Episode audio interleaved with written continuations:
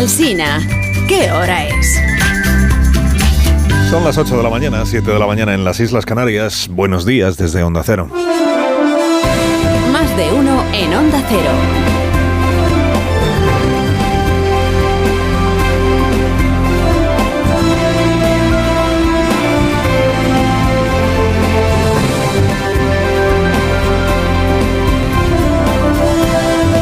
Tal? ¿Cómo están? Bienvenidos a una nueva mañana de radio. Estamos iniciando el 17 de mayo del año 2023. tomé ayer la molestia de llevar la cuenta en el intercambio de imputaciones que mantuvieron Sánchez y Feijó en el Senado. Tomé ayer la molestia de llevar la cuenta y mire, la palabra ETA fue pronunciada 19 veces. La palabra Bildu se pronunció 28 veces. De las 19 veces que se escuchó ETA, las 19 la pronunció el presidente Sánchez.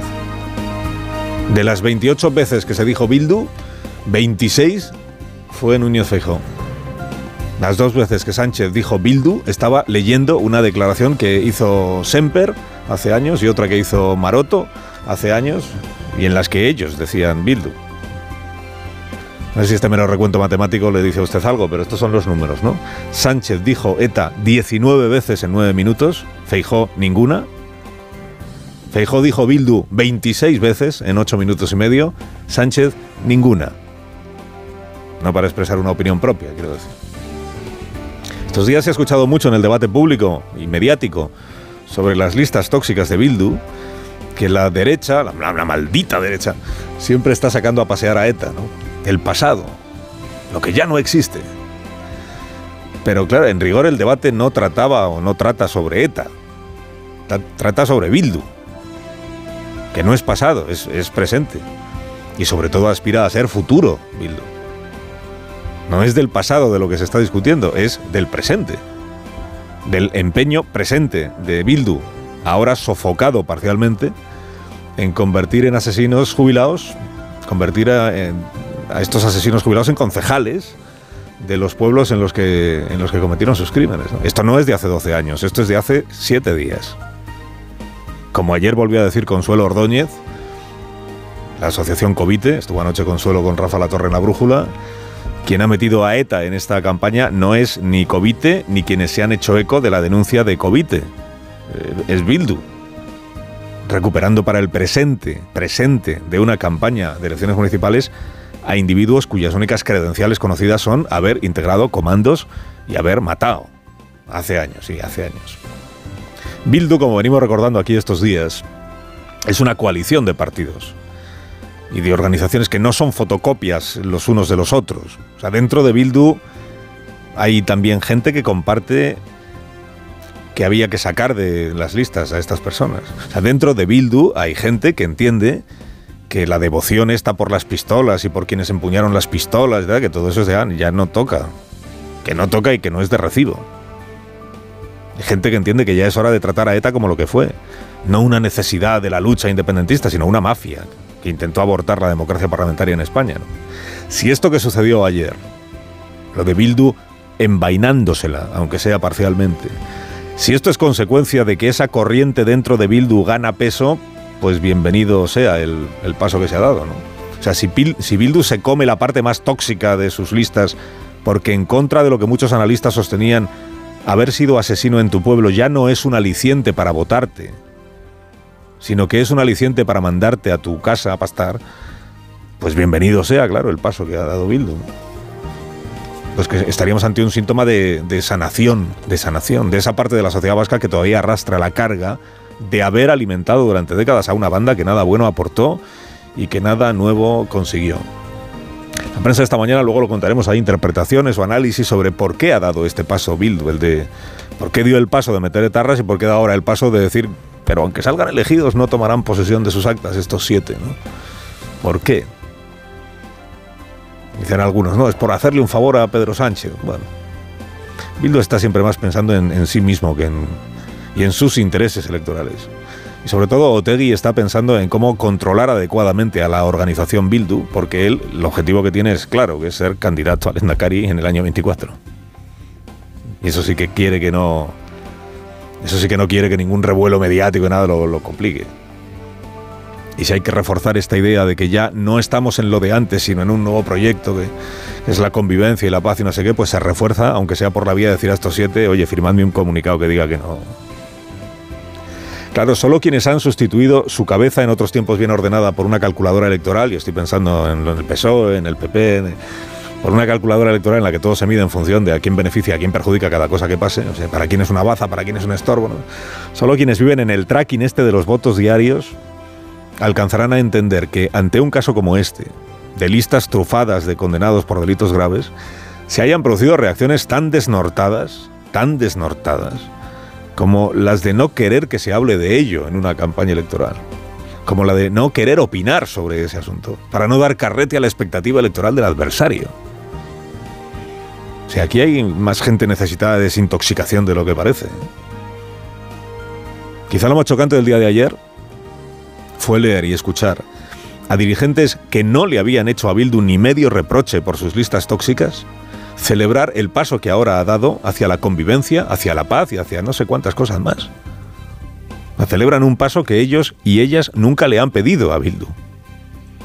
Y celebran un paso que jamás se habría producido de no ser por la denuncia de Covite y por el debate político y social que esa denuncia ha generado en campaña. O sea, de no ser porque ha habido partidos y medios de comunicación que se han hecho eco y han dado aire a esa denuncia, en contra de lo que han hecho otros que entendían que esto era volver a lo de siempre con lo de ETA y no sé qué. Aquellos que se han pasado una semana lamentando que se hablara de las listas de Bildu en la campaña electoral, ya está bien del raca raca de, y ahora aplauden el paso de Bildu y ahora aplauden la denuncia de Covite como si el paso de Bildu no fuera una consecuencia de haberle dado aire mediático también y político a la denuncia de Covite.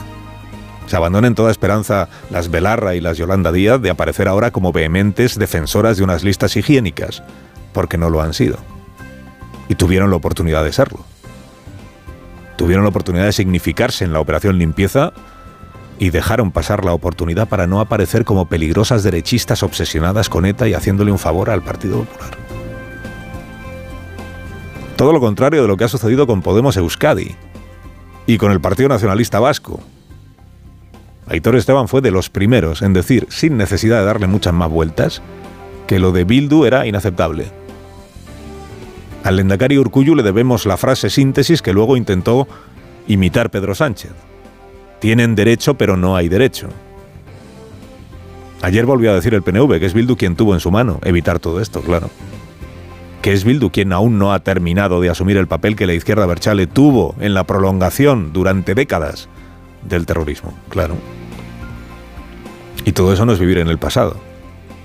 Y mucho menos añorar el pasado de, de las bombas y de las amenazas y de las coacciones. Todo eso es entender el presente. Es entender que el presente exige que a Bildu se le trate con la misma exigencia que a cualquier otro partido Ningún otro partido se atrevería a llenar sus listas de condenados por delitos violentos. Ninguno. Tengan o no tengan derecho a integrar una lista electoral. Ninguno. Pues a Bildu habrá que tratarle como a los demás.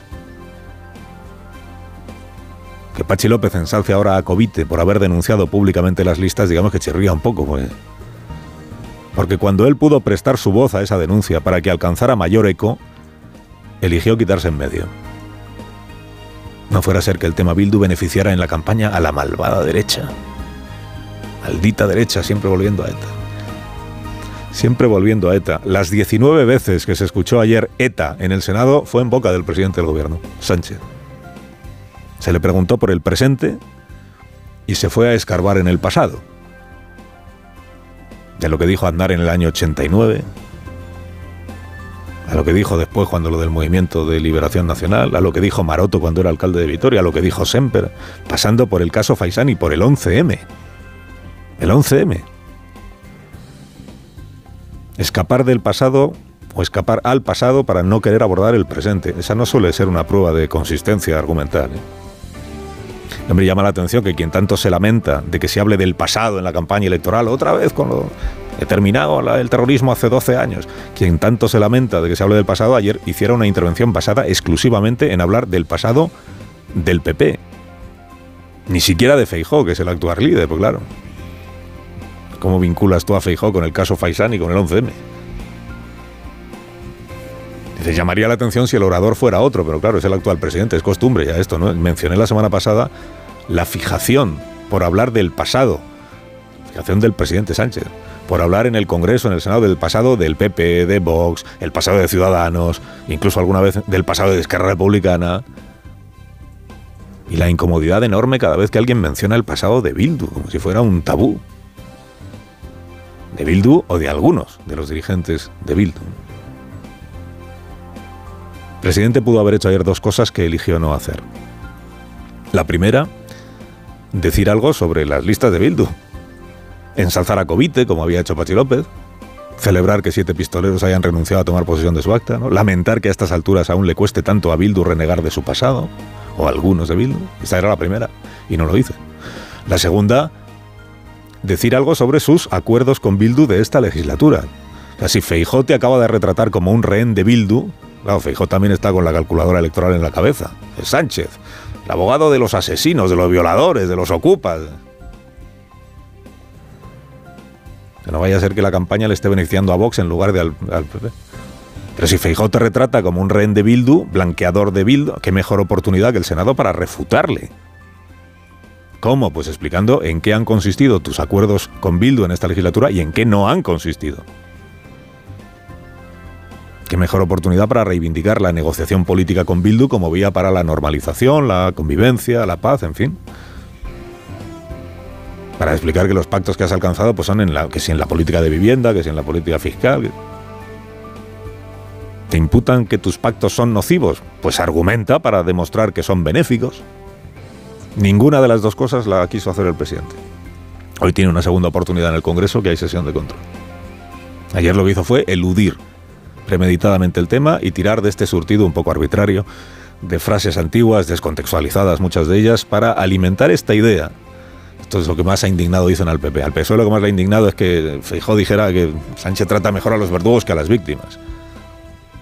Al PP lo que le ha indignado es que Sánchez dijera o alimentar esta idea de que el PP, al PP lo que de verdad le irrita es que ya no exista el terrorismo. Es que ya no haya comandos poniendo bombas esta idea de que el terrorismo fue vencido, pero gracias a Bildu y a pesar del PP. Es que desde la oposición el Partido Popular hizo lo imposible para impedir el éxito en el empeño del entonces gobierno socialista de acabar con ETA y llegó a la bajeza de acusar al presidente Zapatero. Sí. Ustedes llegaron a acusar Ustedes llegaron a acusar al presidente Zapatero de, y cito textualmente, traicionar a los muertos. Es curioso porque esta frase infame que en efecto pronunció Rajoy, le dijo Rajoy a Zapatero, el, ha traicionado usted a los muertos, esa frase infame estuvo precedida de una imputación que le había hecho el PSOE a Rajoy, que fue esta misma que ahora está deslizando Pedro Sánchez, que es lo de ustedes vivían mejor con ETA. Y claro, decirle eso al, al, PP o al Partido Socialista de Euskadi, usted vivía mejor con ETA, con la lista de concejales enterrados. Después de aquella jornada lamentable, de aquel debate parlamentario de Zapatero y Rajoy, Zapatero y Rajoy encontraron la manera de recomponer sus relaciones y consumar la disolución de ETA, que llegó en el año 2018, seis años después de haber abandonado el terrorismo, haber dejado de matar. Dejó de matar gobernando Zapatero, se disolvió del todo, desapareció del todo gobernando Rajoy. Rajoy fue heredero del proceso de paz de Rodríguez Zapatero encontraron la manera de recomponer sus relaciones. No parece que Sánchez y Feijóo vayan a ser capaces jamás de recomponer su relación. Ha sido más condescendiente con Bildu que con mi partido. Ha sido más cruel con el Partido Popular que con Bildu. Ese es usted, un presidente más generoso con los verdugos que con las víctimas. Los estrategas socialistas le han puesto un 10 a la actuación de su líder, los estrategas del PP le han puesto un 10 a la del suyo. No es un secreto, no es un secreto que Feijóo lo que está buscando que es pues el voto de socialistas a los que les resulta indigesto el trato amigable, casi íntimo, casi íntimo que Sánchez dispensa a los de Bildu. Si esa indigestión es tan amarga como para entregar el voto al Partido Popular, esa es una incógnita que se va a prolongar, no hasta el 28 de mayo, sino hasta principios del mes de diciembre. Carlos Alsina en Onda Cero.